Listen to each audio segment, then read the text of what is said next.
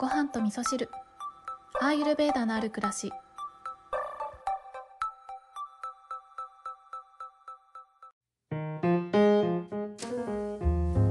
こんにちは、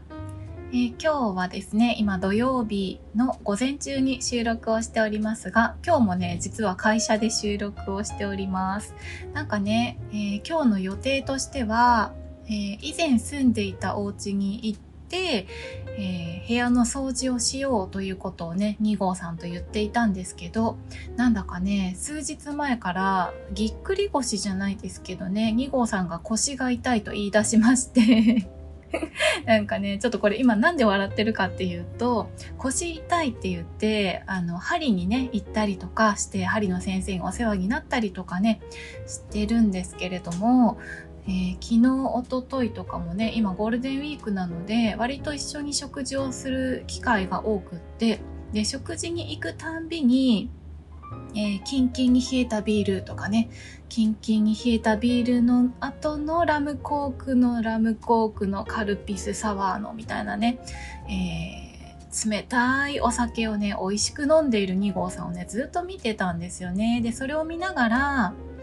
腰痛いって言ってたけどこれ大丈夫かなってずっとね思ってたんですけどねまあ今日は案の定ね そんなことが重なってなんかもうね家で寝てたので、えーいびきをねかきながら寝てたのでまあこれはちょっとそっとしておこうと思って今ね、えー家から徒歩3分ぐらいの会社に来まして会社で収録をしてますね。あの、りーちゃんのいびきが入るのはいいけど、2号さんのいびきが入るのはどうかなっていうふうに思ったのでね。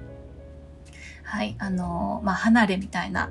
スタジオにね、来て収録をしております。やっぱりね、自宅と会社が近いっていうのは本当にありがたいですよね。あの、なんか部屋の概念で言うと私以前からこれ思ってるんですけど、まあ、ワンルームマンションとかに住んでると結構自分のお家って狭いなとかなんかあの息が詰まっちゃうなって思うと思うんですけど自分のお部屋が狭かったとしても自分の住んでる地域の中に、うん、例えばお気に入りのコインランドリーがあればえー洗濯機があるところまでちょっと遠いけどすごいうちの、えー洗濯機置き場は広くて気持ちがいいんだよなとかなんかお気に入りの、えーレストランとかお気に入りのカフェがあったら、えーちょっと部屋からメインの部屋からは遠いんだけど私のお家にはあのすごく心地がいいダイニングがあるんだよなとかねそんな風に 自分の部屋だけで考えないで街全体で考えると窮屈さっていうのなくなるなっていう風に思っていてなのでこんな風にね家と会社が近いっていうところでも仕事をする部屋はね3分ぐらい歩けば結構広い部屋が用意されてるみたいなねうん、だからちょっとした宮殿に住んでるって思いながらワンルームに住んでる時もそんな気持ちでね過ごしていたんですよね。あの実際多分ね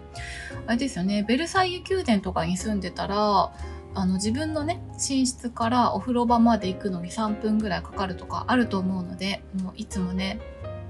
私はベルサイユ宮殿に住んでると思いながら日本橋にね住んでおります。はい。で今日はですね、えーいただいたご質問にお答えしながらお話をしていこうと思うんですけれども、えっ、と、この方は、ごはみそネームは特にいただいていないんですけれども、先日ね、私が自分の声で寝落ちしてしまうってお話しした時に、あの、ヨガ講師の、先生でね、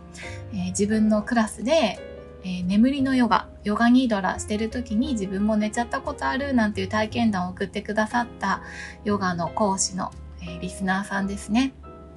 はい。で、今回もね、DM の方でメッセージをいただいたんですけれども、ちょっと読んでみますね。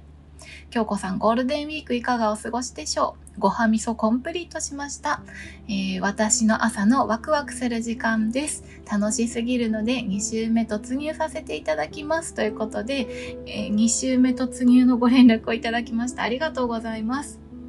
で、こちらの方はね、日本橋にご縁があるということでね、ちょいちょいいらっしゃってたようなんですけれどもね、ま、まだね、お会いする機会がないんですけれども、私も偶然会えたら嬉しいなというふうにね、思ってますね。うん。えー、さて、本日の放送でオリジナルタングスクレーパーを作るかもというお話がありましたが、ぜひ作っていただきたいです。えー、今ね、この、この方が使っていらっしゃるのは、あの、3000円ぐらいの、えー、ちょっと高価なね、タングスクレーパーを使っていらっしゃるということなんですけど、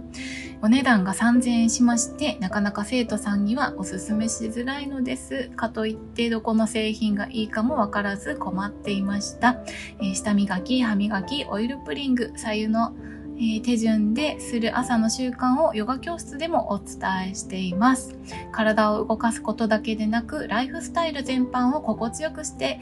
えいただきたく思っています。本当にすっっきりして気分がいいですよね。この習慣が当たり前のこととなり、皆様が快適な毎日を過ごしてくださったらとても嬉しいです。まだまだ下磨きは知らなかったとおっしゃる方が多いのです。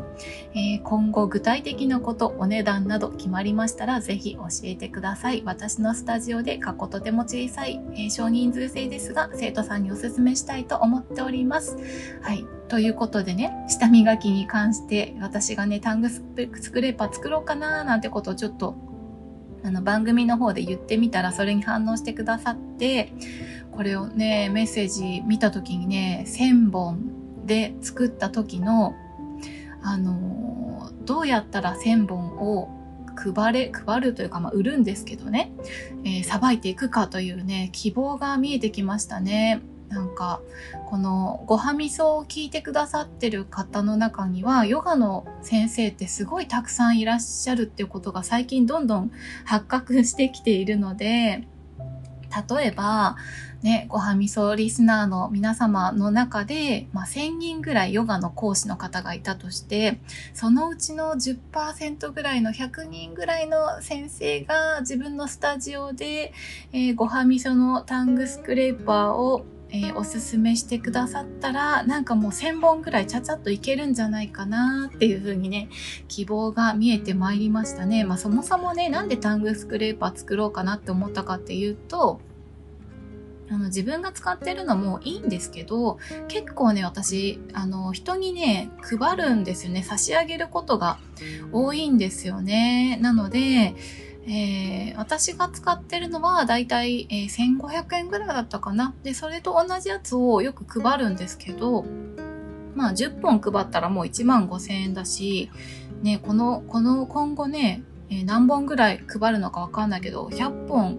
配ったら15万じゃないですか。で、15万使ってタングスクレーパーオリジナルで作れるとかって言ったらもう作っちゃった方がいいよなって思って、まあ、いくらで作れるかはまだわからないんですけど、でも、なんかそういう風に考えると、この先のこと考えたら作っちゃってもいいのかなっていうとこが始まりだったんですよね。なので、ちょっと具体的なことがね、あの、決まってきたらまたお知らせしながら、なんかみんなで作っていくみたいなことができたらまた楽ししいかなというふうにね、今回お便り読ませていただきながら、そんなことを考えておりました。あの、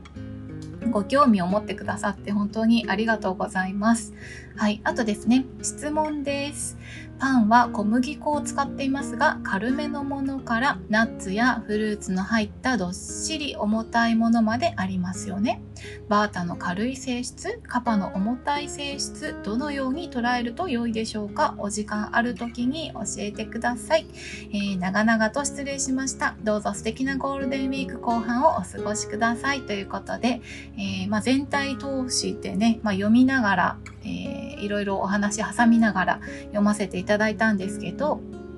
そうですね。今日は、あの、このご質問にね、お答えしようかなと思うんですけれども、パン問題ね、パンの話は、あの、ごはみその話の初期の方でや、話しましたよね、私ね。あの、まだ、そのアイルベーダに対しての理解が、浅かったなって今では思うんですけど、その頃にパンはバータを高めますよっていう風に言われることが多いというか、私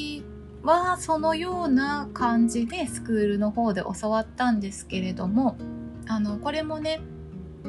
その時のそのスクールの講義を受けていた私の捉え方がそうだったのかもしれないっていうふうに思うんですけど、えー、アイルベーダでは何を食べるかよりもどのように食べるかっていうことを重視するんですね。なので食材一つとってもどんな調理をするのかとかどんな食べ方をするのかによって全然変わってくるんですよ。なので、えー、例えばね今私は2号さんと生活をしていますけれども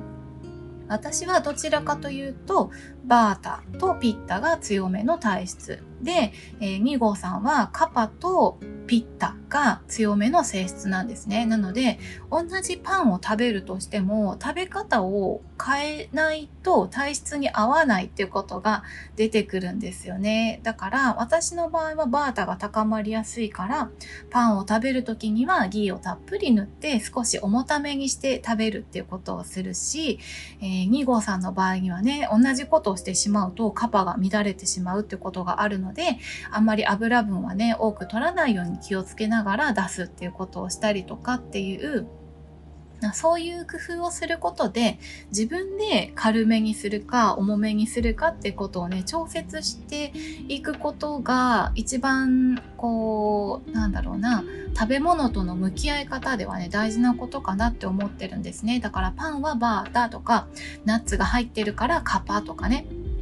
そういう見方だけじゃなくってじゃあそれをどんな風に食べていこうかなということでいくらでも変えていくことができるんですよね。あの例えばね重ためのナッツとか入ってるパンだったとしてもなんかちょっとサラダと一緒に食べたりすればね軽くなったりとかもしますよね。そうだからね食べ合わせもすごい重要ですし、えーね、何を組み合わせるかとかどんな風に食べるかとかねあとは飲み物何を飲むかでも変わってくるので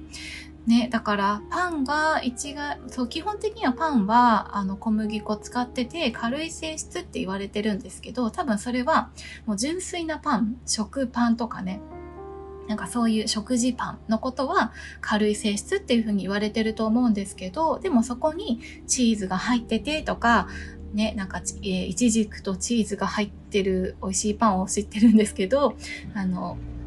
そういう重ための性質のものが入っていればカパに傾くしとかっていうその調理パンみたいなものはねまた変わってくるんですよね。なのでそのあたりはどんなパンなのかっていうところで判断していくといいかなというふうに思いますね。はい。お答えになりましたでしょうか？はい。ということで今日はですね、えー、オリジナルタングスクレーパーをちょっと匂わせたらあの1000本履けそうな気がしてきたというね、えー、強力な助っ人からのお便りをご紹介させていただきながらですね、えー、パンの性質についてお話をさせていただいたんですけどあの基本的に私の感覚でパンはねえー、ご飯よりもちょっと便秘になりやすいかなって思ってるんですね。多分これは何ですかね。食物繊維だったりとかそういう話になってくると思うので私の得意な話ではないからあんまりしないんですけど体感としてね私の中ではパンよりご飯の方が、えー、デトックス効果は高いなって思ってるので毎食パンっていうふうにはしないようにしていてうん、どっちかっていうと嗜好品みたいな感じでパンは食べてるかな。おやつに食べたりとかね。ちょっと小腹が減った時に食べたりとか。っていう感じにしたり。あとは朝ね。あのお腹そんなに減ってないけどちょっとなんか食べたいんだよな。みたいな時にパンを食べたりとか。っていう感じで、うん、パンは本当に大好き。なのでそんな風にねパンを取り入れたりとか。してますね。はい。ではでは、えー、ゴールデンウィークは、えー、この放送が配信される今日で終わりになるのかな？皆さん憂鬱になってないですか？私はね土日しかお休みではないので特にゴールデンウィークだからとかねそういったことはないんですけどでもゴールデンウィークがあったからだと思うんですけど会社をゆっくり掃除することができてなんか来週からは気分も晴れ晴れ仕事ができるような感じがしております。はいそれではゴールデンウィーク最終日ということで皆さん素敵な一日をお過ごしください。今日も聞いていただきましてありがとうございます。